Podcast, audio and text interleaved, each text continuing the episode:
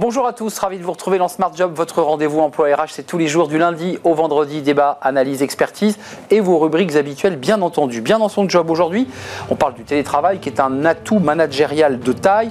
Euh, travailler d'où l'on veut. On va en parler dans quelques instants avec Damien Corchia, cofondateur de Remoters. Il nous parlera de très loin, il nous parlera justement de la possibilité de travailler dans des endroits exotiques. Smart Philo, a-t-on toujours le choix? Oh, que la question est difficile. On en parlera avec Xavier Pavie, philosophe et professeur à l'ESSEC Business School. C'est notre rubrique Smart et Réglo. Puis dans le cercle RH, avec notre partenaire Un jeune, une solution, nous nous intéresserons au contrat engagement jeune.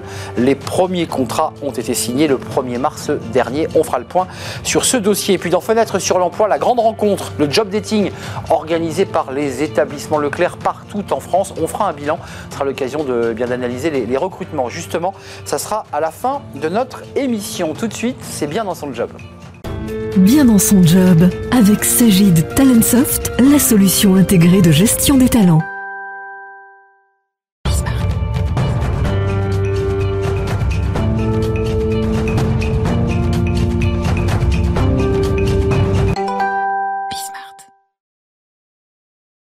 Bien dans son job et on va parler d'un sujet, euh, vous allez le découvrir, où effectivement on peut être bien. La possibilité de travailler d'où l'on veut, ça c'est le télétravail. Alors on peut travailler évidemment à, quelques centaines de kilomètres de Paris. On peut aussi décider de partir à une heure, deux heures, trois heures, quatre heures de, la capitale euh, et travailler très loin grâce au Wi-Fi. On en parle avec Damien Corchia. Bonjour Damien. Bonjour. On est, très heureux de vous parler. Je précise que ce qu'on voit derrière sont des paillotes et qu'à quelques dizaines de mètres de vous, euh, c'est la mer et vous êtes au Mexique euh, et vous joignez donc euh, bah, les, actes à la parole parce que vous êtes du Mexique, vous, faites du télétravail et vous êtes le cofondateur de Remoters. Remoters, l'idée, bah, je dirais, elle est presque opportuniste. En 2021, vous vous dites, avec cette crise Covid, il va falloir inventer un, un système qui permette à, à, ceux qui le souhaitent de pouvoir travailler loin s'ils le veulent dans les meilleures conditions. C'est bien ça le concept de Remoters. C'est exactement ça. En fait, pendant la pandémie, moi-même, euh, j'ai été plusieurs fois euh, euh, à l'étranger. J'ai été au Mexique, dans une autre région que celle-ci, mais au Mexique aussi. J'ai été aux Canaries. Et à chaque fois, j'ai constaté, la même chose, c'est que déjà, il y avait de plus en plus de télétravailleurs. C'est-à-dire, moi, avant, je travaillais dans le tourisme, dans le tourisme classique, un tour opérateur, l'organisation de séjours, une semaine dans un hôtel. Euh, et j'ai vu les chiffres changer complètement. C'est-à-dire, j'ai vu qu'il y avait de moins en moins de touristes et de plus en plus de télétravailleurs, mais dans des proportions vraiment impressionnantes. Euh, et puis la deuxième chose, c'est que euh, ces télétravailleurs qui s'installent pour des durées plus longues que les touristes, ils restent deux mois, trois mois, quatre mois, euh, ils ont souvent beaucoup de mal à s'installer. C'est quand même beaucoup plus compliqué de trouver un logement pour ces durées-là. Euh, donc c'est de là qu'est né Remoters. On s'est dit on peut les aider à s'installer. Euh, Damien, en quelques mots, parce qu'on va commencer à détailler, il y a quelques chiffres passionnants sur les destinations, sur les décalages horaires et sur le profil de ceux qui partent, mais euh, qu'est-ce que vous leur proposez à vos, clients? Qu'est-ce que vous leur permettez de, ne pas faire, justement? Alors, nous, c'est très simple, on leur propose de les mettre en relation avec un correspondant qui vit sur place. Donc, c'est un francophone. Donc, soit c'est un Français qui vit sur place et qui parle la langue locale, soit c'est un local qui parle français. Et ils vont discuter, ils vont échanger, ils vont se donner plein. Le correspondant va pouvoir donner plein d'informations euh, au client, euh, et le correspondant va aider le client à trouver le meilleur logement. Parce qu'il y a souvent des solutions très diverses. C'est pas du tout la même chose de trouver un bon logement pas trop cher au Mexique ou euh, à la Réunion ou à Séville ou que sais-je. Donc on a besoin à chaque fois de correspondants qui ont la connaissance de chaque marché local. Euh, Damien, ce qui est intéressant, c'est sont vos, ambassadeurs, vos correspondants dans les pays. Les destinations, on va voir quelques, éléments euh, concrets. Euh, le top 10 des destinations les plus demandées, c'est intéressant. 1. Île Maurice, bon, évidemment. 2. Les Canaries, vous l'évoquiez parce que c'est pas très très loin finalement de, Paris. Rome, qui est une très belle destination. Valence pour l'Espagne. Et puis le Mexique, Playa del Carmen. ça, c'est des éléments intéressants. Il y, a, quand même une question que je vais vous poser, Damien. Il y a le débat du décalage horaire. comment ça se passe J'imagine que c'est une question qui est assez récurrente parce que pour télétravailler, il faut quand même pouvoir communiquer avec ses collaborateurs ou avec ses équipes. Exactement. Et en fait, nous, on a vu un changement par rapport au tout début du projet. Euh, parce que quand on a commencé à y réfléchir euh, il, y a, un an, un an et demi, euh, on réfléchissait pour les digital nomades qui existaient déjà, parce que l'usage n'est pas tout à fait né il y a un an ou deux. Il y a déjà des gens qui le font depuis 5-6 ans. donc eux, c'est plutôt des indépendants, des freelances qui bossent dans la tech, sans pour faire des clichés. Euh, et eux, ils allaient plutôt dans des destinations très très lointaines. Ils allaient à Bali, en Thaïlande, en Colombie, etc. Et nous, on s'est rendu compte que c'était pas forcément les destis les plus demandés chez nous. On avait beaucoup de Méditerranée, Espagne, Italie, euh, Portugal, vous avez cité l'île Maurice, etc. Bref, beaucoup de destinations où il n'y a pas beaucoup de décalage horaire. Et donc ça, je pense que c'est assez, euh, assez significatif. Ça veut dire que c'est des gens qui ont des métiers un peu plus normaux.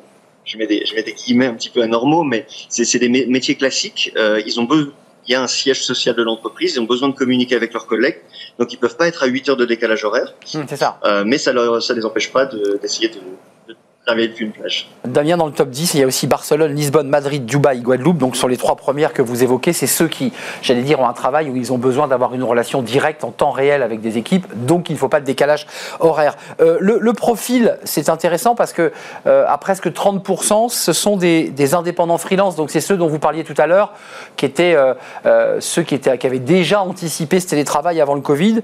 25%, 25,8, presque 26 sont des salariés en CDI. Donc je pense que ça, c'est l'ère Covid. Et puis il y a 19,5% qui sont des, étudiants. Euh, là aussi, il y a les étudiants qui, souvent partaient euh, quand ils étaient en école de commerce euh, un an ou, six mois à l'étranger. La, nouveauté, c'est qu'il y a quand même des salariés CDI là dans, ce panel. Ouais, et nous, ce qu'on pense, c'est que cette part-là va augmenter encore, parce que c'est quand même la, la, plus grosse partie de la population active, on va dire. Euh, et surtout, les usages évoluent beaucoup euh, en entreprise. C'est-à-dire, les freelances, ils faisaient déjà ce qu'ils voulaient depuis longtemps. Euh, ils continuent de le faire et nous, on les aide à s'installer et c'est très bien. Les salariés en CDI, c'est assez nouveau qu'ils aient le droit de partir un mois, deux mois à l'étranger pour télétravailler. Donc, les usages prennent progressivement. On pense que d'ici 5, 10 ans, ça sera un usage vraiment massif. Mais Damien, alors vous portez évidemment Remoter, c'est votre entreprise, vous la développez. Euh, vous êtes au Mexique euh, à la fois pour découvrir le pays, vous me disiez, mais aussi pour, essayer, j'imagine, de trouver des, correspondants, des personnes qui, qui puissent vous accompagner. Euh, vous pensez vraiment qu'on va aller vers le télétravail, qu'il n'y aura pas un reflux et que finalement, au fil des années, bah, le naturel va revenir au galop et que chacun va revenir au bureau et que ça sera très compliqué de faire ça? Non, le, les signaux. Alors aujourd'hui, c'est difficile d'avoir des vraies statistiques. Les, études, l'usage change pratiquement tous les mois, donc c'est quand même compliqué d'avoir des études statistiques très très solides. Mais euh, les signaux faibles nous indiquent que, en fait, les entreprises mettent en place des nouveaux systèmes, notamment des systèmes de management. Où, euh, voilà. Euh, les, les, managers vont un petit peu moins contrôler ce que font leurs employés et simplement regarder les résultats. Il y a des choses, il y a des nouveaux outils qui se mettent en place et une fois que ça c'est en place, n'y a plus vraiment de raison de revenir en arrière et de faire du présentéisme, d'être dans un bureau de, de, 9h à 17h. Euh, avant de nous quitter, je voulais quand même qu'on parle ensemble de la manière dont, ces fameux télétravailleurs partent. Parce qu'il y a quand même une très grande majorité qui partent seuls, presque 53% d'entre eux. À 25,9%, ils partent en couple. Euh, et puis un télétravailleur sur 10 euh, part entre amis ou en famille, c'est-à-dire une sorte de tribu. On part à plusieurs, on se rassure, on est toute une bande. Et on, loue une très grande maison et comme ça, on vit comme ça dans une sorte de tribu. c'est quoi la typologie? C'est ceux qui sont les héritiers, je dirais, de de, côté un peu euh, grand voyageur et ceux qui héritent du Covid? Parce que euh, ceux qui partent en couple, j'imagine, c'est les couples Covid qui ont pris une décision de couple. Oui, mais en fait, là aussi, les usages évoluent beaucoup. Euh, on est persuadé, en fait, on, reçoit de plus en plus de demandes pour l'été de famille qui disent les enfants sont vacances scolaires tout juillet, août. On va partir nous aussi deux mois. Euh, simplement, on peut pas prendre deux mois de congé, donc on va prendre deux trois semaines et le reste du temps on va télétravailler.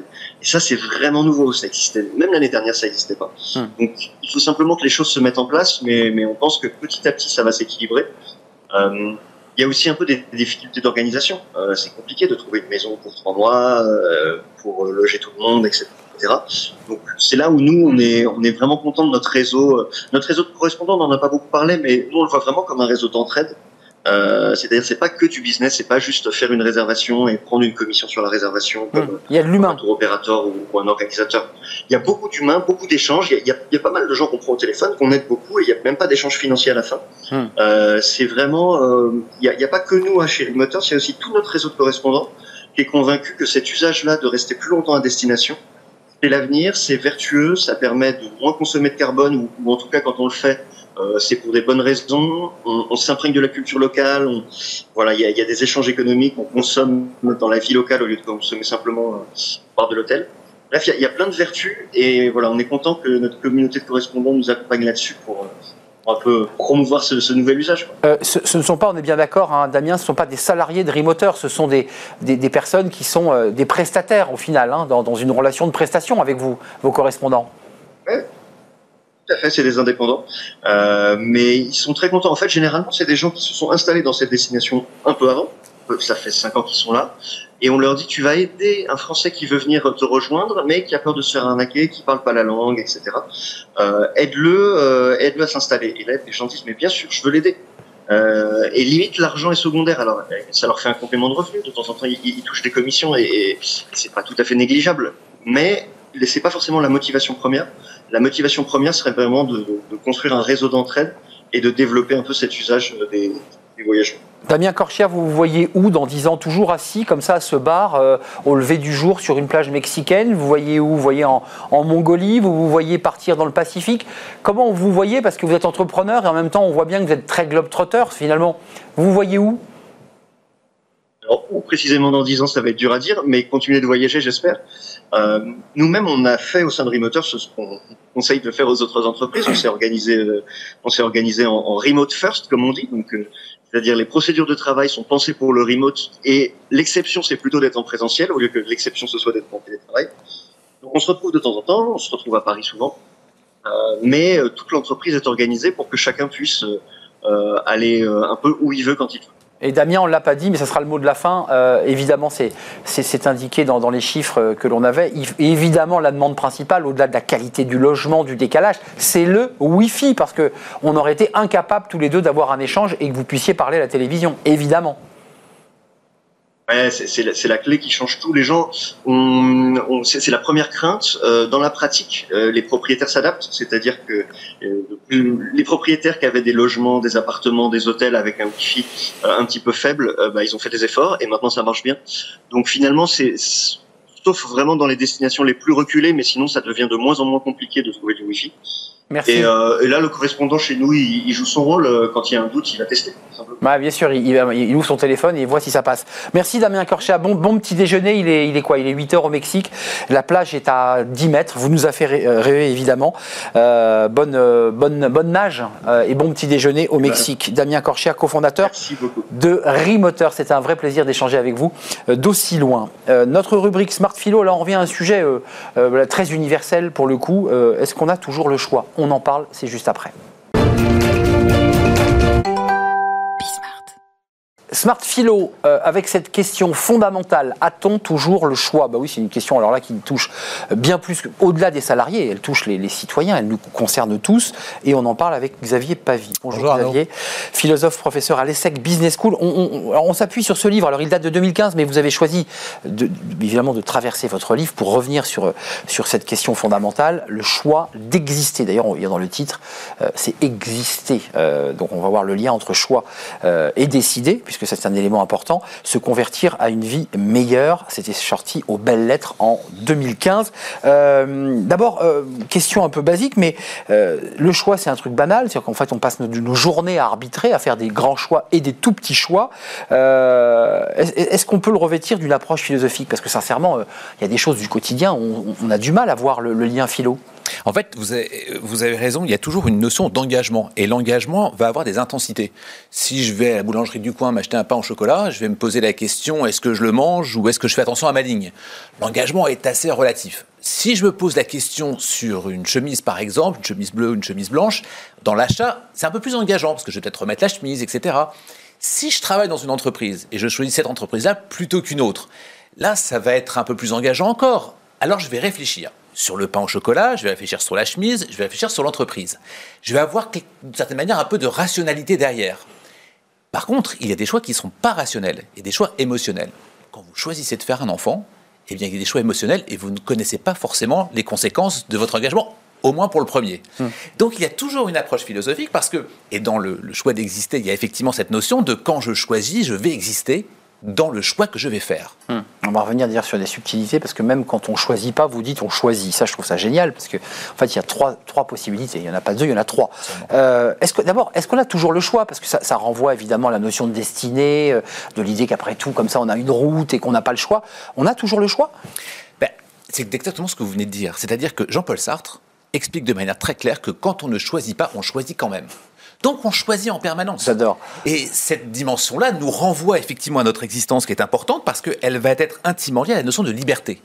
Et la liberté de choix peut être d'une certaine manière illusoire. Regardez, si vous êtes condamné à mort et je vais vous dire, vous avez le choix entre la guillotine et la chaise électrique. Hmm. Ou alors, un peu plus simple, mais dans notre quotidien, vous dites à votre enfant, tu vas prendre ton bain avant le repas ou après le repas, qu'est-ce que tu choisis? Hmm. On est dans l'illusion du choix. C'est un faux choix. Hmm Parce qu'il prendra le bain. Parce que de toute façon, il prendra le bain et c'est pareil pour, euh, pour, pour la question du, du Ouais, prisonnier. mais choisis le bain, vous avez vu, j'ai préféré. Vous avez préféré cet exemple-là. Euh, cette notion de pain au chocolat, par exemple. Je prends un chocolat ou alors je fais attention à ma ligne. D'accord? La question est, par contre, je ne peux pas manger le pain au chocolat sans avoir les calories. Autrement dit, ça signifie donc qu'il n'y a pas de liberté absolue ou un choix absolu. On est forcément dans une certaine contrainte. C'est pour ça que a-t-on toujours le choix dans un certain cadre, dans une certaine liberté qui est finalement relativement cadrée. Et cette dimension-là, elle est importante parce que il y a cette fameuse lettre de, de, de, Schiller euh, avec Spinoza, écrite par Spinoza. Et il dit, imaginez une pierre qu'on jette en l'air. Si vous vous mettez à la conscience de la pierre, la pierre va penser qu'elle est libre d'aller en haut et d'aller en bas. Alors que pas du tout. Elle ne prend pas en compte les effets extérieurs qui vont lui faire faire ce mouvement-là. Donc elle a l'illusion, encore une fois, du Elle a- choix. et donc elle n'a pas le choix.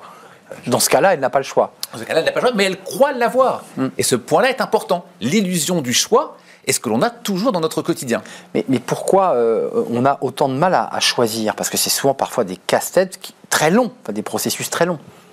Encore une fois, Sartre, cette fois-ci, c'est dans euh, L'être et le néant, nous explique que choix et conscience, c'est la même chose. Et d'ailleurs, euh, vous voyez bien, toujours dans notre quotidien, parfois quand on a des choix importants à faire, on va dire, je me pose un cas de conscience. Le cas de conscience, c'est justement entre un choix. Si je fais ce choix-là, je vais avoir un cas de conscience. Et donc, on est bien embêté avec celui-ci. Ce choix de conscience-là, il est fait en fonction du risque ou de l'incertain que nous ne connaissons pas. Et donc, on se retrouve dans une situation en disant il y a un risque, je n'ose pas, je ne sais pas, je préfère ne pas choisir, ou alors je vais choisir, mais j'ai peur de le faire, je vais prendre le moins dangereux ou le moins risqué possible. C'est pour ça qu'on se retrouve toujours dans une situation dans laquelle choix et conscience sont liés, et on a peur de se retrouver face à cette conscience qui va nous poser un cas. Alors, je vous vois Jean, doucement arriver, puisqu'on est dans l'élection présidentielle, on vient de passer un premier tour, et là on arrive au second, donc on l'a, là clairement, les électeurs ont, ont deux choix, voire trois, puisqu'ils peuvent aussi voter blanc, euh, ou s'abstenir. Euh, Ça fait quatre. Et ça fait donc quatre. Ouais. Euh, donc là, là c'est quoi? Ça, ça, ça correspond à, à un choix en, en pleine conscience, celui-ci. Vous Ou alors c'est comme la pierre, on est contraint par les, les éléments extérieurs. Ah ben oui, vous êtes forcément contraint par rapport à un système de choix. Je vais encore, pour la troisième fois, citer Jean-Paul Sartre, parce que sur la, notion de choix, il était extrêmement important sur ce sujet-là. Il va dire, vous connaissez cette phrase de 68, élection piège à con. On va avoir cette phrase importante.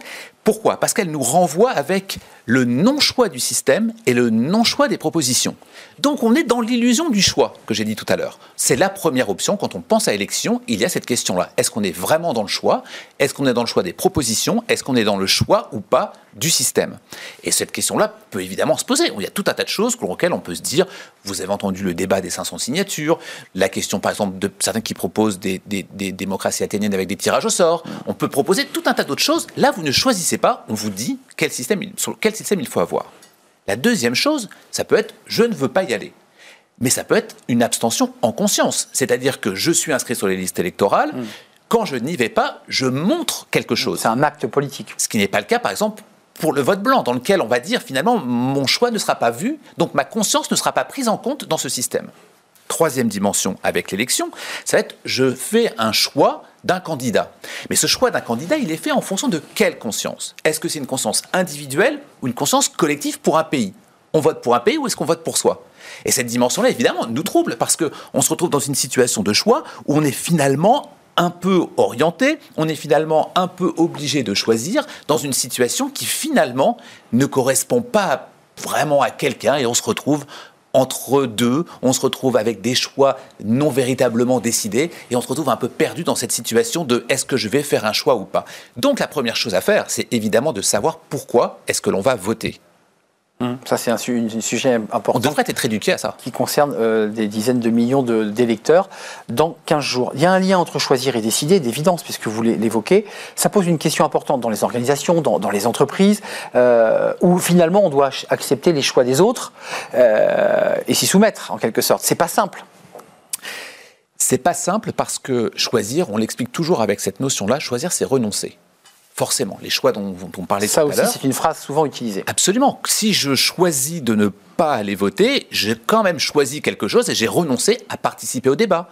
Je choisis de ne pas participer au débat démocratique, comme je choisis, par exemple, peut-être de ne pas donner mon avis. Donc, je fais finalement un choix en renonçant. On se retrouve dans une entreprise dans laquelle euh, quelqu'un va prendre un choix, et la plupart d'entre nous, on a euh, des chefs, des patrons, des personnes dans une hiérarchie qui vont faire des choix sur lesquels on n'est peut-être pas d'accord qu'est-ce qui va se passer pour moi? Eh bien, je peux renoncer, mais à quoi? Est-ce que je renonce ah au choix qui est fait et dans ces cas-là, bah, je pars de l'entreprise, ou est-ce que je renonce à, mon propre, à ma propre opinion, et dans ces cas-là, je choisis de rester, mais je vais renoncer à ce qui se passe? Et cette dimension-là, vous comprenez qu'elle est, elle est complexe, puisqu'on se retrouve dans une situation où je vais renier quelque chose de moi, ou bien mes convictions, ou alors je vais renier là pour, ce pourquoi j'étais dans cette entreprise. Bon, après, il faut relativiser. Il y a des choix euh, plus importants que d'autres qui, impactent plus ou moins mes convictions. Enfin, vous êtes d'accord avec ça il y, a, des, des, choses qu'on accepte, il y a des choses qui ne sont pas acceptables, parce que c'est ça qui va nous faire choisir finalement. Et ça, ça va être en fonction des valeurs, ça va être en fonction de la philosophie de l'entreprise, ça peut être en fonction du sens. Mais c'est ce pourquoi, pour revenir à votre première question tout à l'heure, quand vous disiez est-ce que choix et philosophie, il y a un sens? Mm. À l'évidence, il y a un sens, puisqu'on se retrouve dans une situation toujours à devoir réfléchir à notre choix ce qu'on ne fait pas forcément. Je vais vous prendre un dernier exemple pour ça. Il y a un philosophe, Henri David Thoreau, euh, qui effectivement avait choisi, lui, cette proche des élections, avait choisi de renoncer à contribuer avec les impôts à l'organisation du gouvernement américain. En conséquence, il ne payait plus ses impôts parce que je ne veux plus participer au système. Sauf qu'il a été mis en prison, évidemment. Mais il a accepté d'aller en prison. Donc c'est important d'avoir cette dimension-là. Il ne s'agit pas simplement de manifester, de dire je ne suis pas d'accord, etc. Il y a peut-être des conséquences et je dois aussi faire ce choix de les accepter. Donc c'est un acte politique qui avait été affiché par ce philosophe en assumant les conséquences juridiques qui découlaient de son choix. Le choix est un acte politique. Le choix est un acte politique. On est en plein dedans. Euh, second tour des élections présidentielles, ce sera le week-end du 18. Du 24. du 24. 24 avril, je 24 vous avez raison, c'est le 24 avril, car le 18, c'est cette semaine. Donc on a 15 jours. Vous avez 15 jours pour trancher et choisir ou ne pas choisir. Absolument. Mais qui sera d'ailleurs, vous l'aurez compris avec Xavier Pavie, un choix. Euh, le choix d'exister, c'était votre livre 2015, Se convertir à une vie meilleure aux belles lettres. C'était ce livre.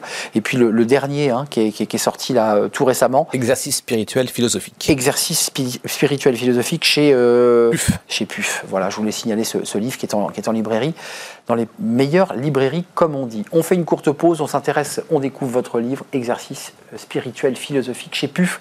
Celui-ci, vous le trouvez très facilement. Euh, on fait une courte pause, on s'intéresse au contrat engagement jeune. Vous savez, c'était l'idée de pouvoir accompagner ces, jeunes qui sont bah, coupés de tout, de diplômes, d'emploi, de formation, et de les accompagner grâce justement à son contrat d'engagement jeune. On en parle avec mes, mes invités, et notamment avec Thibaut Guilluy, le haut commissaire à l'emploi et aux entreprises. C'est juste après la pause.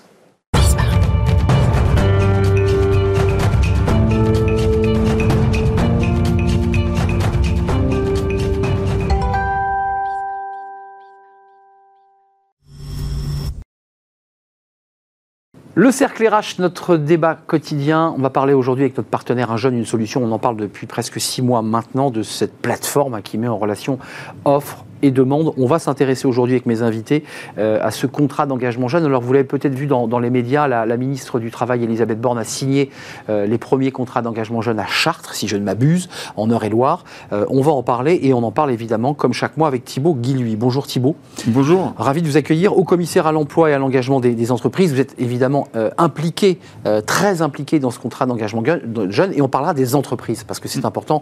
On va parler des jeunes et on parlera des entreprises. Elles sont là, elle est là. Jonathan Golf merci d'être là. Merci, d'avoir répondu à notre invitation. Vous étiez un de nos premiers invités il y a, un peu plus d'un an maintenant euh, sur le plateau de Smart Job. Merci de revenir, directeur recrutement, formation et projets digitaux RH de Franprix.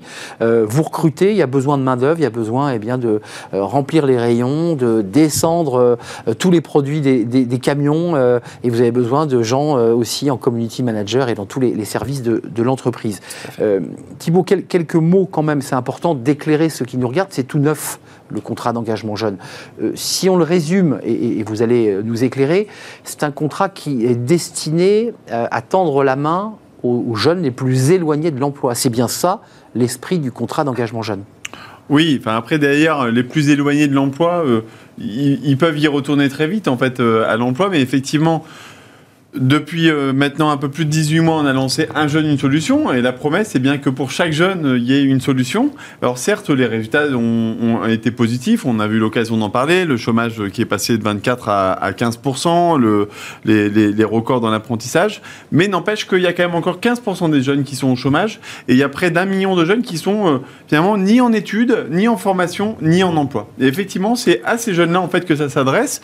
Ce contrat d'engagement, finalement, un, un, un, un pacte. euh, Mais on va y revenir. entre- C'est un pacte. entre, entre eux et euh, entre euh, entre eux et nous. Nous les jeunes, ce qu'ils nous disent, c'est faut qu'on sorte des logiques de guichet. On a besoin d'être activés et donc que tous les jours, en fait, on ait euh, bah, finalement un emploi du temps euh, qui nous permette de nous remettre dans le bain. Un cadre.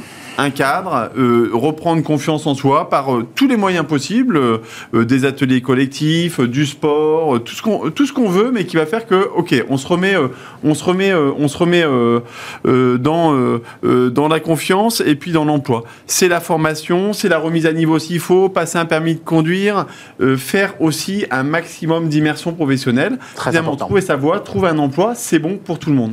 Quelques chiffres, et je donne la parole à Jonathan Goldfarb, quelques chiffres importants concernant le, le contrat d'engagement jeune. Alors, il avait été fixé 400 000 euh, contrats d'engagement, mais vous dites, vous Thibault, et on va le voir, c'est bien au-delà. C'était minimum. L'idée, c'est de toucher tous les jeunes, évidemment. Euh, jusqu'à 500 euros, jusqu'à 500 euros d'allocation par mois, euh, ça c'est important. Puis 15 à 20 heures, et ça vous l'évoquiez, 15 à 20 heures d'activité minimum par semaine, et ça, va de, ça peut aller de 6 à 12 mois. Euh, on se trompe pas sur. C'est bien, c'est bien l'esprit, et ça peut même aller encore plus loin. euh, Oui, bah, si l'idée c'est hein. que ça prenne le moins de temps possible, c'est aller le plus vite possible à trouver sa voie et son emploi. Mais pour certains, bah, ça va prendre quelques semaines ou quelques mois. D'autres plus pour long. D'autres, même on peut même euh, pousser un petit peu euh, dans certaines situations au-delà de 12 mois jusqu'à 18 mois si c'est nécessaire. Ce qui est important, c'est un de ne pas perdre son temps, ni pour le jeune, ni pour l'entreprise, ni pour la Des société. formations garage, vous savez, on l'a souvent entendu. C'est oui, j'ai fait une formation, mais bon. Voilà. Mais de temps en temps, il, enfin, voilà, il vaut mieux éviter de monter l'escalier 4 à 4, euh, hop, une marche après l'autre, et Mm. c'est comme ça que ça fonctionne aussi et que c'est solide. Les entreprises, c'est important. Je sais que Thibaut Guy, lui, est sensible à l'implication, euh, l'implémentation des entreprises, Jonathan Goldfarb,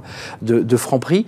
Comment vous le regardez, ce dispositif Et est-ce que vous dites, nous, on a les bras grands ouverts pour accueillir, faire de l'immersion Parce que les jeunes, souvent, disent, je sais pas où je veux aller, je sais, je connais pas le secteur. Je sais pas. Et ça, c'est important d'ouvrir les entreprises. Ouais, tout à fait. Je pense que par rapport à, ce dispositif, il y a deux mots qui viennent à l'esprit, c'est efficacité et pragmatisme. On est vraiment dans une dynamique aujourd'hui où il faut aller au plus court et euh, au plus efficace et réussir à proposer aux jeunes un dispositif qui leur corresponde bien. Et c'est vrai que nous, chez Franprix, de manière générale, euh, les jeunes grandissent avec nous, on est dans les quartiers, on est dans les pieds d'immeubles et donc forcément, on est les premiers jobs sur lesquels ils ont envie de, de Bah, s'essayer. La première entreprise où ils poussent la porte pour dire, vous pourriez me prendre en stage vous C'est pourriez... ça. C'est vrai. Exactement. Ouais. Et, et donc c'est vrai que ces dispositifs-là sont, sont- sont très flexibles pour nous et nous permettent vraiment de proposer des découvertes et des immersions euh, bah, à des futurs collaborateurs, des futurs directeurs, des futurs euh, managers opérationnels. Vraiment, on est dans cette dynamique-là de, de- de l'insertion. Euh, quel- quelques chiffres encore, parce que c'est important de comprendre comment les choses vont se passer. Il y a deux piliers qui sont importants, mais il y en a d'autres. Pôle emploi, les missions locales. Ça, c'est important de le, préciser. Euh, Elles vont piloter, mais il y a tout le réseau associatif, faut pas les oublier. Euh, et puis, il y a les entreprises. Comment tout ça va, va, va- s'impliquer et se, et se mettre en chaîne pour que cela fonctionne? Parce que c'est l'enjeu.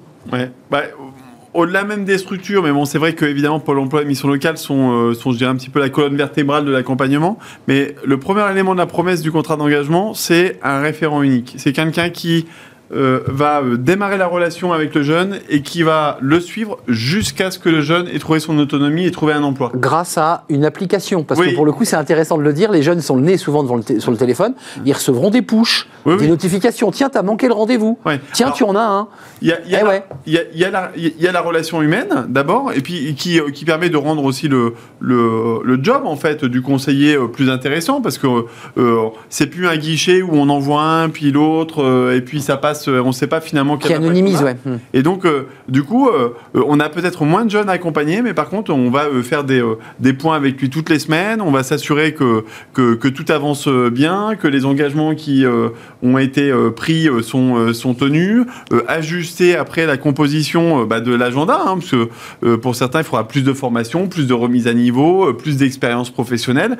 Ça, c'est pour le coup, c'est, ça doit être très personnalisé, mais euh, qu'il y ait un référent unique euh, Pôle Emploi mission locale. Et ensuite, bah, il y a plein de, il y a plein d'attentes des jeunes et il y a plein d'opportunités. Et ce qui est important, c'est de servir un petit peu de, de garde aiguillage euh, pour euh, euh, si le jeune euh, a envie de s'engager, par exemple, dans une mission d'intérêt général, bah, vous avez le service civique et on voit que finalement un C'est une boîte à outils en fait. hein. voilà, qui va faire 6 mois, 8 mois de, de mission d'intérêt général, bah, il va développer des compétences, il va développer de la, de la motivation et il va pouvoir prendre le temps aussi de mieux se connaître pour ensuite aller dans la, dans la bonne voie. Ça marche bien, et ben, ça sera le service civique. Et puis pour d'autres, ils ont envie de créer leur entreprise, bah, on va les accompagner Ouais. dans leur parcours de création Il y a une appétence hein, chez beaucoup de jeunes. Ouais, euh, près d'un près d'un jeune sur deux a envie de créer son entreprise. Donc, ce qu'il faut, c'est partir de euh, Deux, deux. du- voilà, du besoin, des capacités, en étant un petit peu lucide sur euh, euh, sur euh, sur euh, la situation du jeune et puis aussi sur ses ambitions. Et ensuite, euh, bah, poser les briques qui vont faire qu'il va se donner les moyens, lui, de réussir. Nous, on est là pour l'aider à réussir, mais c'est lui évidemment qui va faire son bout de chemin. Euh, Jonathan Colfarb, comment vous vous, vous situez, vous, dans, dans le développement, puisque ça fait quelques jours seulement que ce contrat d'engagement jeune a démarré? Ils, ils sont signés, hein, il y en a de signés tous les jours, évidemment. Ouais. Comment vous vous situez, vous, l'entreprise? Qu'est-ce que vous proposez aujourd'hui? Comment, comment vous allez vous positionner? Euh, Vous allez accueillir Vous allez euh, euh, attendre qu'au bout de quelques semaines de formation, vous, vous disiez, bah, nous, on est prêts, on les accueille, on les embauche Comment ça va marcher? Euh, En fait, ça, ça tombe bien parce que concomitamment à, à ce nous, on ouvre énormément de magasins. Euh, on ouvre euh, plus d'une centaine de magasins. Euh, Cécile Guillaume, notre DG, l'a dit euh, plusieurs fois. On est vraiment dans cette dynamique d'expansion. Et, donc, comme on est dans une dynamique d'expansion, il faut des collaborateurs pour pouvoir ouvrir ces magasins. Et on a en fait une logique qui va venir s'inscrire dans un parcours d'insertion assez, euh, innovant, puisqu'on va leur proposer des immersions, également des préparations opérationnelles à l'emploi via le Pôle emploi et en partenariat avec les missions locales et puis par la suite désécuriser des parcours d'emploi afin qu'ils puissent bénéficier de CDD ou de CDI avec une vraie, une vraie introduction dans, dans Donc ça devient concret pour vous, c'est-à-dire que là, vous nous dites, on a besoin de main-d'œuvre, on a besoin de collaborateurs, et on est en train de leur ouvrir la porte et, et les accompagner step by step, pas Oui. à pas. C'est très important aussi de penser que ça, ça doit conduire à l'emploi. C'est-à-dire qu'il faut faire attention à, à ne pas être dans une dynamique où euh, bah voilà, c'est des stages et donc on peut les utiliser comme ça. Donc vraiment, ça doit conduire à l'emploi et nous, c'est vraiment dans nos valeurs de s'y attacher, de conduire les jeunes à l'emploi. Euh, de ces jeunes des quartiers, parce que vous l'évoquiez tout à l'heure, c'est que les francs prix, c'est- évidemment au pied des, des, des tours, mais c'est aussi dans, dans les centres-villes, c'est une petite surface, Ouais. souvent avec des amplitudes horaires très larges, euh, et c'est pratique, il- il faut bien, il le dire. Ces, jeunes des quartiers, euh, vous dites quoi, faut pas en avoir peur, parce qu'il y a beaucoup de- d'employeurs qui disent aujourd'hui, attendez, non, euh, c'est compliqué, ils parlent pas bien, euh, ils ont une sociologie très différente. Vous faites le pari de ces jeunes des quartiers aussi? Alors, d'abord, à titre personnel, moi, j'ai grandi à Vitry-sur-Seine, donc euh, quelque part, les quartiers, euh, j'ai grandi dedans. Donc en fait, il y a, il Mais ça vous agace finalement cette espèce de truc. Ouais. euh, Il n'y a, pas- y a à stigmatiser, je pense, les, les jeunes des quartiers. Aujourd'hui, finalement, euh, nos entreprises, euh, on, on est, on est dans la distribution, on est les premiers, le premier emploi de tous les jeunes, quels qu'ils soient. Et effectivement, euh, les, les jeunes qui sont issus de quartiers ou alors d'ailleurs, en fait, ils sont les bienvenus chez nous. Et évidemment, L'effort qui est mis aujourd'hui sur, euh, sur ces, ces zones spécifiques euh, qu'on appelle les quartiers sensibles ou autres est, est importante parce que ça permet de mettre le focus sur euh, des situations où c'est un peu trop enclavé. Hmm. Donc oui, bien sûr, nous en général, on a des francs prix qui sont dans ces situations-là et l'idée, bah, c'est de Faire simplement... travailler les jeunes de la zone. Voilà, on est d'accord, pas, pas faire venir quelqu'un de, de- à 30 Pas km. du tout. Bah, de toute façon, on a, Ah oui. on a un franc prix tous les 300 mètres dans Paris donc, euh, et dans les banlieues. Donc, quelque part, finalement, on va pas aller chercher des jeunes qui se situent à 12-13 km. Euh, les entreprises, elles sont combien là engagées? Parce que on voit bien que la dynamique part de la matrice d'un jeune, une solution, et puis qu'il y a cette boîte à outils du contrat d'engagement jeune. En fait, Euh, vous allez vous appuyer sur le réseau des entreprises, un jeune, une solution. Ouais, mais en fait, euh, de la même manière que les jeunes ont besoin des entreprises pour pouvoir réussir, trouver leur voie, avoir une Ça marche dans sens. et trouver un emploi, Ouais. les entreprises, elles ont besoin des jeunes. Et donc, euh, nous, l'idée avec un jeune, une solution, avec ce contrat d'engagement jeune, c'est effectivement d'apporter cette boîte à outils. On a parlé par exemple de l'immersion professionnelle. L'immersion professionnelle, c'est un super outil que connaissent encore trop peu beaucoup de beaucoup d'entreprises. Donner la possibilité pendant une semaine, 15 jours, un mois euh, à euh, un jeune de venir expérimenter De goûter, quoi, moi, de voir. Eh ben, ça va lui permettre euh, d'être sûr de, du, du métier ou de la voie dans laquelle il va aller. Et donc, c'est préparer en fait des candidats pour demain. Ça peut être aussi l'occasion de se rassurer l'un l'autre et puis de se dire bon ben ok, on confirme le choix avant effectivement d'aller vers l'emploi parce que c'est bien ça évidemment l'objectif. Et bien bien ça, vous allez retrouver sur un jeune une solution. On, en- on a travaillé à dématérialiser ça pour qu'il n'y ait pas trop de serfa et puis que ça se fasse en trois clics. Et euh, on a Ça, c'est le vrai danger, effectivement. Euh, qu'une fois qu'on a rempli le dossier, il y a encore plein de pièces jointes. Non, parce que Et là, là, là, c'est fini, Bah, c'est vrai que souvent le gouvernement, on demande, euh, on demande aux gens de s'engager, et puis ensuite on leur met tout un tas de barrières administratives, etc. Il faut Mais donc ça, simplifier, ouais. Ça, avec un jeune une solution, on simplifie, donc on continue de le faire sur ces outils-là. Et donc maintenant, vous avez, vous avez, vous avez un outil que vous avez sur un jeune une solution. Et d'ailleurs, elles se sont pas trompées. Il y a déjà 6500 entreprises qui se sont euh, inscrites euh, en trois semaines.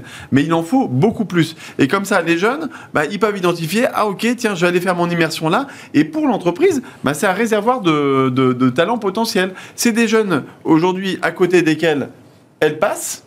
Euh, et euh, où on va recréer des connexions. Et moi, il n'y a pas une seule entreprise, de la plus petite à la plus grande, quels que soient les domaines, parce que là on parle de la grande distribution, mais dans le digital, dans la comptabilité, dans tous les secteurs, ça recherche, euh, Secteur sous tension. ça ouais. recherche les personnes. Et donc nous, ce qu'on dit aux entreprises, c'est on demande aux jeunes de s'engager, mais à vous aussi de vous engager si vous avez envie de régler l'équation de on n'a pas assez de candidats pour pouvoir accompagner les projets de nos Ouais, et puis des chefs d'entreprise ou des collaborateurs qui disent on en a marre de voir des jeunes qui tiennent les murs Ouais. bah, aux entreprises. Non, mais pour répondre à- au débat Voilà. sur les Eh clichés, qui viennent bah, servir aux pour- entreprises d'ouvrir aussi euh, grand leurs portes sans, sans, euh, sans discrimination, puisque parce que parfois certains jeunes vous disent bah, c'est vrai que j'envoie, je dépose des CV, je...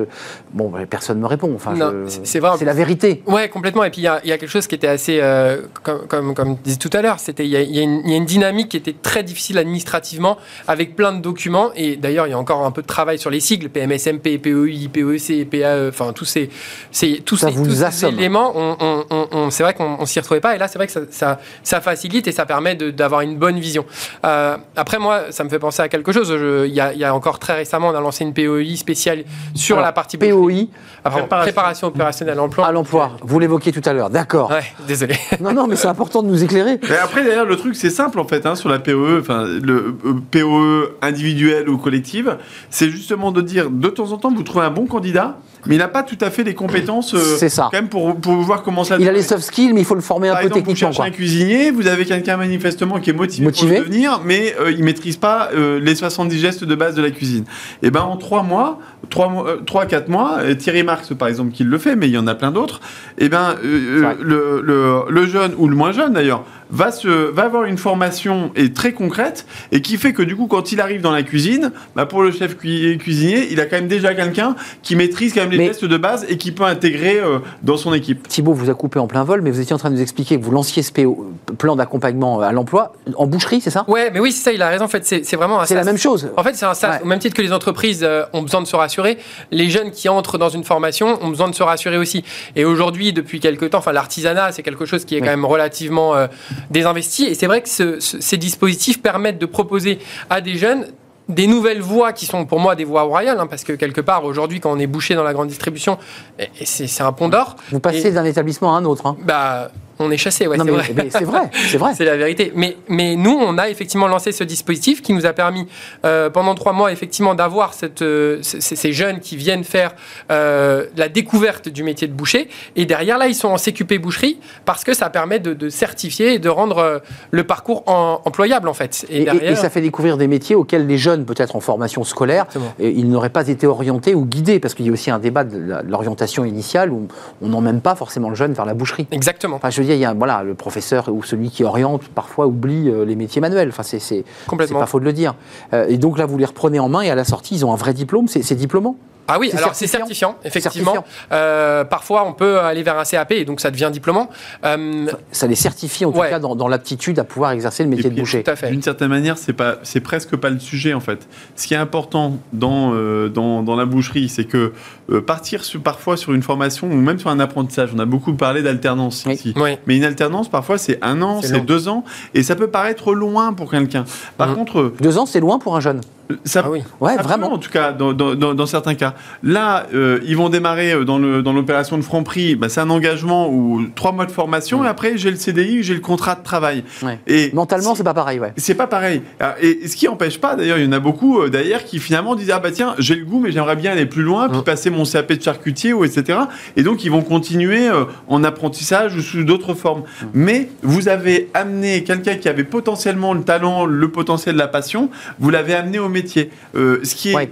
radicalement différent du comportement habituel et traditionnel, je dirais, des ressources humaines, qui Oui. était de se dire Cherche la compétence. je cherche la compétence, Et elle on la trouve sur le pas. marché du travail? Elle n'est pas là, la compétence. Donc, faut la faire, à faut la de la créer. fabriquer Exactement. ensemble. Avec des soft skills, des jeunes dynamiques, motivés, qui ont été préparés quand même à travers des y en a- formations. hein. Il y en a, enfin franchement, ouais, il y en a plein. Ouais, vous les En fait, croisez, vous êtes sur le terrain, hein, vous les voyez. Oui, non, mais c'est, enfin, je sais pas si. euh, Oui, bien sûr. Nous, nous, ça fait lien avec euh, aussi notre méthode de recrutement qui se base uniquement sur, sur les valeurs, effectivement. Mais c'est vrai qu'on est, euh, on développe les potentiels que, que les collaborateurs ont en fait. Et c'est vrai que euh, ce qui a été dit est, est très vrai, c'est-à-dire que on, on- à travers une PMSMP, un stage de 6, 7, 6, 7 jours, derrière, on peut décrocher tout de suite un CDI. Après une POI, on peut décrocher tout de suite un CDI ou une. Pareil. En fait, on est vraiment dans une dynamique de, de tremplin, en fait. Je pense que c'est Ouais, un du tremplin, tremplin. vers l'emploi. C'est un- on met le pied à l'étrier, puis ensuite on est lancé parce que ça remet quand même sur les rênes des gamins ou des jeunes, les- filles et et garçons, déceptions. euh, qui vont construire leur vie après. hein. Et les déceptions parfois qu'on peut avoir, parce qu'on a tous euh, recruté des gens qui à un moment donné montraient peut-être pas forcément la motivation, etc. Mais souvent c'est aussi un défaut d'orientation. C'est qu'en fait on est bon dans ce qu'on aime. Et donc euh, euh, si, euh, si finalement on, on a présenté à une personne juste le métier d'employé libre-service, euh, comme si c'était l'alpha et l'oméga de sa vie, Ouais, il y a qu'il n'y avait pas d'autres opportunités, et que c'est pas un boulot qui lui plaît Mm. parce que c'est physique, La relation parce que client, y a la relation client, etc.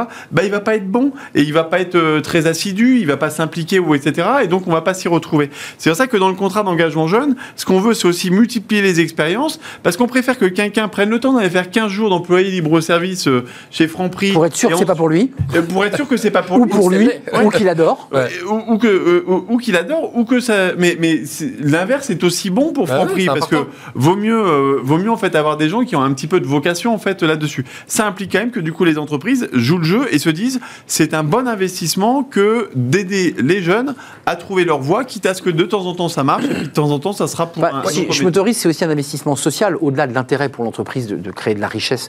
Et, et de faire grossir son chiffre d'affaires, c'est aussi un investissement social, de valeur, c'est ce que vous évoquez. Oui, L'entreprise, elle est dans la société, elle vit dans notre monde. C'est vrai que pour le coup, euh, là, euh, ce dispositif, il permet de donner un coup d'accélérateur. Après, il faut avoir l'ADN et les valeurs qui vont avec en termes Ah oui. d'insertion et d'ancrage social Ah euh, comme société. Et nous, c'est ce qu'on défend depuis assez longtemps. Après, pour rebondir, ce qui est assez intéressant aussi, c'est que même si euh, ils font des, des- des- des découvertes et que ça leur plaît pas, parce que ça peut arriver et c'est normal. Ici, ils ont passé un bon moment et qu'ils s'en rappellent, et ben, une fois qu'ils auront acquis d'autres compétences, d'autres découvertes, Ouais, ils peuvent. reviendront deux ans plus tard et se diront Ah, moi j'avais fait un stage, là, ça s'est bien passé, Ouais. et je reviens. Parce qu'ils ont aimé l'environnement. Exactement. Et puis c'est aussi une question de maturité, parce que c'est bon, c'est des jeunes de, de 16, on est d'accord, hein, à 25 ans, Mm. 29 lorsqu'on est en situation de handicap, on Mm. ne l'avait pas précisé.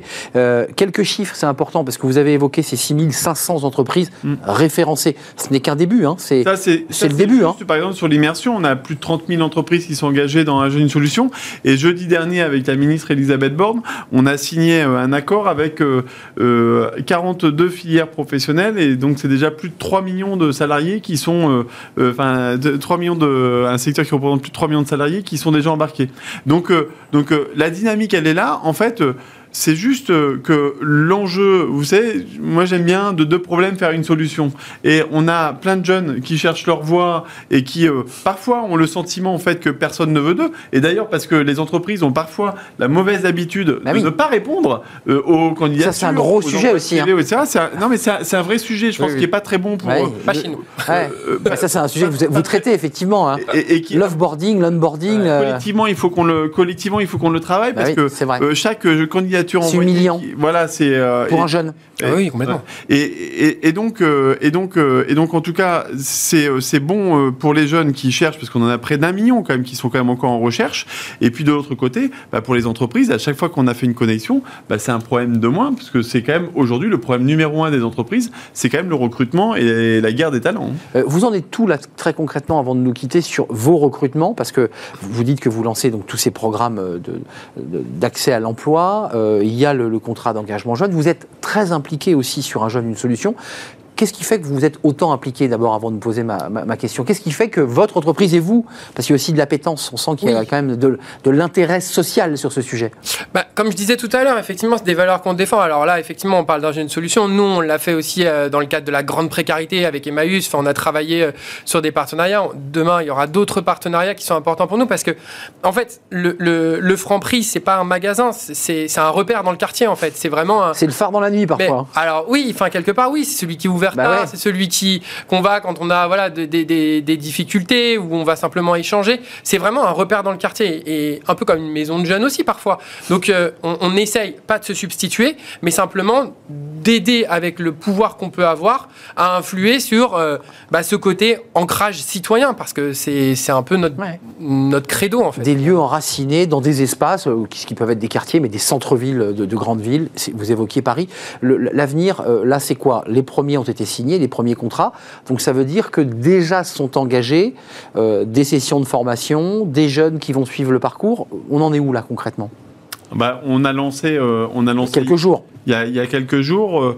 euh, là, je crois qu'on a signé déjà euh, entre 15 et 20 000 contrats de voilà. sur l'ensemble du territoire. Donc tous les jours, tous les jours, il y a quelques milliers de jeunes avec qui des contrats sont signés. Mais derrière les contrats, l'idée c'est pas de faire une politique du chiffre.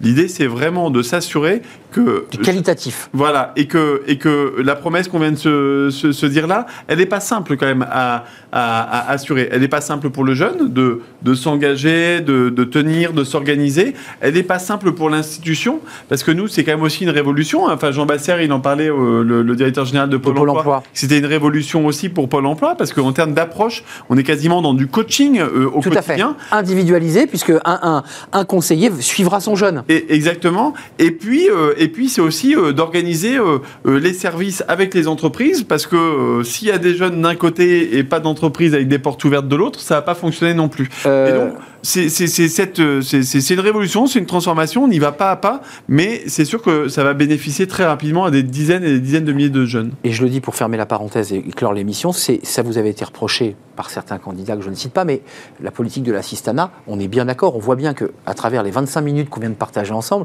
on n'est pas dans l'assistanat, c'est du donnant-donnant, c'est-à-dire tu fais l'effort de venir faire ta formation, tu donnes aussi ton temps euh, dans la discipline d'une semaine, ou de, mais en, en- en échange, nous, on te la main, c'est ça l'idée. Oui, bah, non mais c'est important de l'entendre. Non, mais vous avez raison. Mais euh, on a parlé par exemple du RSA jeune. C'est vrai que on, on- nous on n'est pas du tout sur la logique du RSA jeune.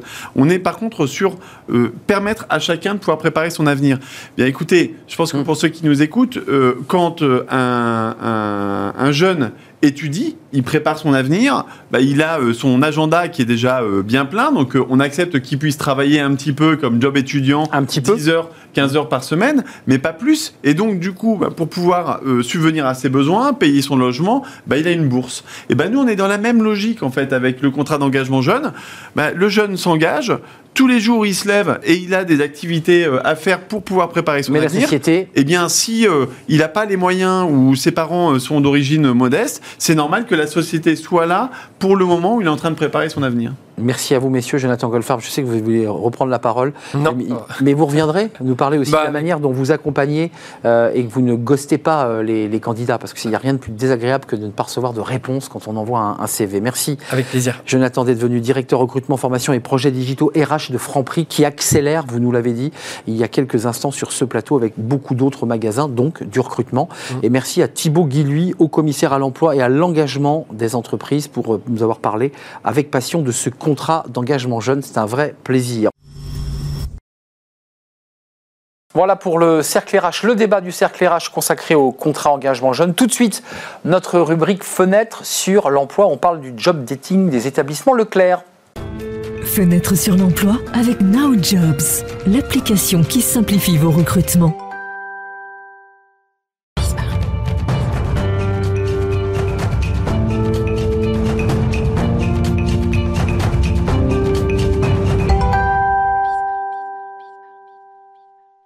Sur l'emploi, on parle des grandes rencontres job dating organisées par euh, les établissements Leclerc, les, grandes surfaces Leclerc. Ça s'est passé en mars dernier. C'est intéressant euh, d'inviter Nathalie Bordet. Bonjour Nathalie.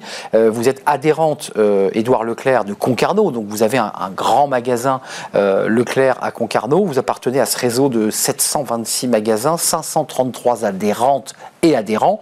Adhérents, vous, êtes les propriétaires, on est bien d'accord. Puis vous avez un directeur qui gère votre, euh, ou une directrice peut-être d'ailleurs, qui gère votre magasin.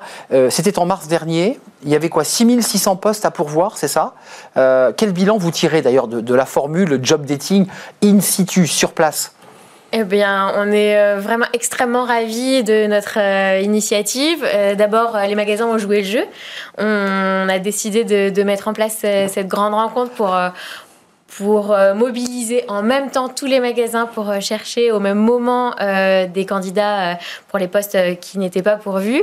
Et ça nous a permis d'avoir une grande campagne de communication. Euh, et, les magasins en ont vraiment euh, bénéficié puisqu'on a eu 35 000 candidats. C'était vraiment inespéré. Hein. On s'était pas vraiment mis d'objectif, mais euh, jamais on aurait osé penser avoir autant de, de Donc, qu'on soit clair, il y avait les, clients qui poussaient leur caddie, puis, et puis il y avait aussi peut-être même d'ailleurs les mêmes qui, poussant leur caddie, se sont dit tiens, il y a des offres d'emploi, je vais y aller. Parce que c'était ça l'idée, c'était d'aller chercher les, les, salariés, enfin les futurs salariés, directement dans la galerie marchande. Exactement. L'idée, c'était de d'interpeller des gens qui pensaient pas forcément à nous pour venir travailler. Et donc c'est pour ça qu'on a fait une campagne avec de la pub radio notamment qui a, qui a bien marché euh, et, sur le web aussi. Et aussi auprès de nos clients parce que notre meilleur média, c'est euh, nos magasins. Mmh, bien sûr. Euh, ce qui est intéressant, il faut quand même qu'on comprenne comment ça marche parce que tout le monde a poussé un jour la porte d'un magasin Leclerc, mais c'est sous forme coopérative on est d'accord, c'est un réseau. Euh, vous utilisez des produits qui ont été achetés par une centrale d'achat, on est, on est d'accord jusque-là. Et vous, vous avez des fonctions, j'imagine, dans l'organisation centrale de ces adhérents hein, qui fonctionnent comme une copée. Euh, et votre mission en particulier, c'était de s'occuper de la formation des, métiers au niveau national, c'est ça? Euh, C'est venu de vous ou ça été quelque chose de collectif de vous dire on n'arrive pas à trouver, on galère pour le recrutement, il faut qu'on s'organise. À un moment donné, vous êtes dit, il faut relever les manches, il faut prendre notre destin en main. Oui, exactement. On est parti du constat, mais comme beaucoup d'entreprises euh, ces derniers mois, euh, qu'on n'avait jamais eu autant de demandes euh, de, de, de postes à pourvoir et, euh, et qu'on avait décidément du mal à recruter dans tous les magasins et pas que dans des régions dites en tension. Mais comment, excusez-moi, comment vous l'expliquez? Parce qu'il y a eu l'effet Covid, il y a eu une accélération où déjà avant, il me semble que c'était un peu compliqué les, les recrutements euh, non, enfin, euh, ça dépend euh, des zones, mais ça allait encore. Et là, vraiment, avec l'effet Covid, etc., je ne sais pas l'expliquer. Je pense que. vous l'avez constaté, en tout mieux, cas. mieux informés que moi là-dessus, sur où sont partis les gens. C'est ça. ils se sont mis à leur compte, ou je ne sais pas, hein, c'était la grande démission, paraît-il. Et, euh, et puis euh, l'activité aussi qui a progressé. Donc euh, on a des nouveaux services qui se lancent, etc. Le drive aussi a, beaucoup boosté pendant le, le, Covid et du coup on a besoin de main-d'œuvre supplémentaire. donc cette main-d'œuvre, vous, l'avez, vous aviez 8 postes à pourvoir, je crois. Il y a 60 mhm. personnes qui, qui se sont assises.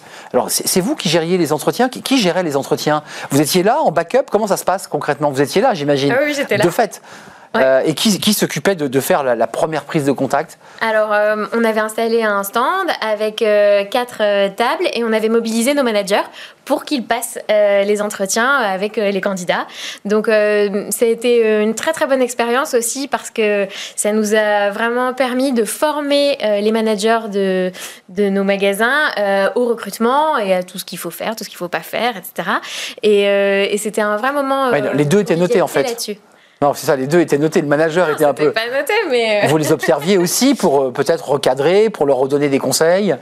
Non, on n'en était pas euh, là. On leur a juste donné au départ, effectivement, des, consignes. Et puis, donc, on accueillait les candidats sur, sur quatre tables, et puis les uns après les autres. Il y avait une petite file qui s'était installée tout du long de la journée. Elle a, elle a vécu comme ça. Et moi, je m'occupais plutôt des visites, des coulisses du magasin, parce qu'en parallèle, on proposait aux clients ou aussi euh, aux élus, par exemple, de venir euh, faire une visite de nos coulisses. Les stocks, les bureaux, euh, les laboratoires, en fait, tous les endroits où on fabrique. La boulangerie, la, pâtisserie, la boucherie, ils ont tout vu. Hein, J'aurais tout montré, les carcasses.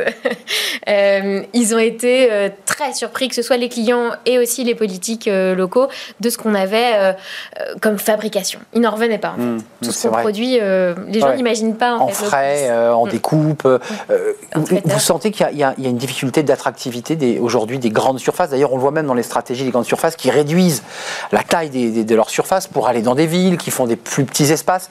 Est-ce qu'il y a un problème d'attractivité, selon vous? En termes de clientèle? En termes de, salariés ah, De salariés, euh, je crois pas. Les gens sont en train de se rendre compte euh, qu'on a vraiment beaucoup d'atouts dans nos métiers. On travaille pas, euh, pas toujours le dimanche. Euh, on a des conditions de travail qui sont finalement pas si mal. Tout le monde respecte les contrats horaires. la plupart des gens font des temps pleins. S'ils veulent faire des temps partiels, ils le demandent. Donc, on a été pas mal décrié, c'est vrai, mais j'ai l'impression que là, la population est en train de se rendre compte que finalement, c'est pas si mal de travailler chez nous.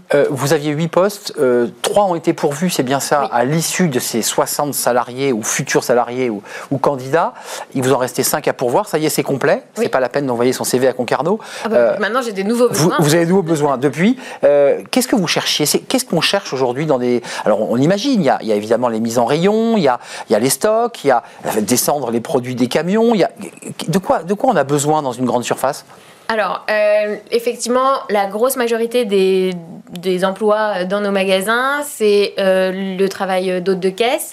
Euh, effectivement, tout ce qui est mise en rayon, employés, de, de- employés commerciaux, employés drive.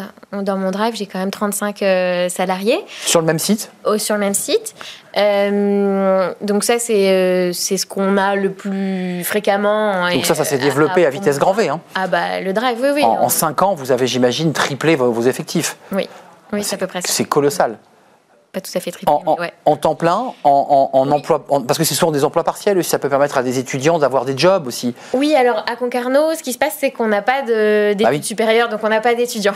Donc euh, non, non, on essaye de faire en sorte d'avoir des, des temps pleins à proposer, et sinon on propose des, un mi-temps dans tel secteur, un mi-temps dans un autre. Avant de nous quitter, Nathalie, je, je voulais vous demander, parce que si vous aviez pris l'initiative euh, au, au sein de l'organisation des, des adhérentes et adhérents, c'est qu'à un moment donné, vous vous êtes dit, ça marche pas bien, il faut l'améliorer. Ça veut dire quoi? Ça veut dire que les cabinets de recrutement, ça veut dire que les, le système qui existait avant marchait moins bien et ne fonctionnait pas si bien que ça? Je ne veux pas vous embarrasser, mais si vous avez créé ce nouveau concept, c'est parce que ça répondait à un besoin. Ça, ça a été un besoin en fait de communication de, euh, des offres qu'on avait à proposer. Et donc euh, là, on a répondu présent en ayant cette grande campagne de communication et en faisant ce job dating tous le même jour. Parce qu'on les faisait, ces job dating, déjà. Mais là, c'était au même Là, moment. Au même moment. 19 mars dernier, me semble-t-il, c'est ça. Tous le 19 mars, il y avait combien? Plus de 400 magasins qui étaient Ouais, mobilisés. 450. Euh, vous, relancez l'opération l'année prochaine, dans six mois, vous dites ça a fonctionné, on rattaque? Eh bien, euh, on travaille en coopérative, donc il faut que mes collègues. Ouais, il faut que tout le monde lève la main autour de la table. Mais, non, mais ça a été un vrai succès, donc euh, je vois pas pourquoi on recommencerait pas l'année prochaine. Merci Nathalie Bordet, merci d'être venue de, de, bah, de si loin, euh, de ce si beau pays qu'est le Finistère, hein, je dis pas de bêtises, Concarneau, adhérente, c'est-à-dire propriétaire euh, d'un établissement, euh, des établissements Édouard Leclerc euh, à Concarneau. Donc merci d'être venue, puis vous êtes en charge hein, euh, de la formation métier au niveau national, donc vous avez une réflexion globale aussi sur les métiers, sur les formations. Peut-être que vous viendrez euh, débattre avec nous bah, justement de ces enjeux, euh, des nouveaux métiers dans, la grande distribution. C'est terminé pour aujourd'hui. Merci en tout cas de nous avoir suivis. Merci à vous Nathalie Bordel d'être venue nous rendre visite. Merci à, toute l'équipe. Merci à, à Kylian pour la réalisation. Merci à Mickaël pour le, pour le son. Merci à Fanny Griesmer et merci à Lily qui nous accompagne depuis deux jours. Voilà, on se retrouve demain évidemment pour nouvelles aventures, de nouvelles rencontres. D'ici là, portez-vous bien. Bye 拜。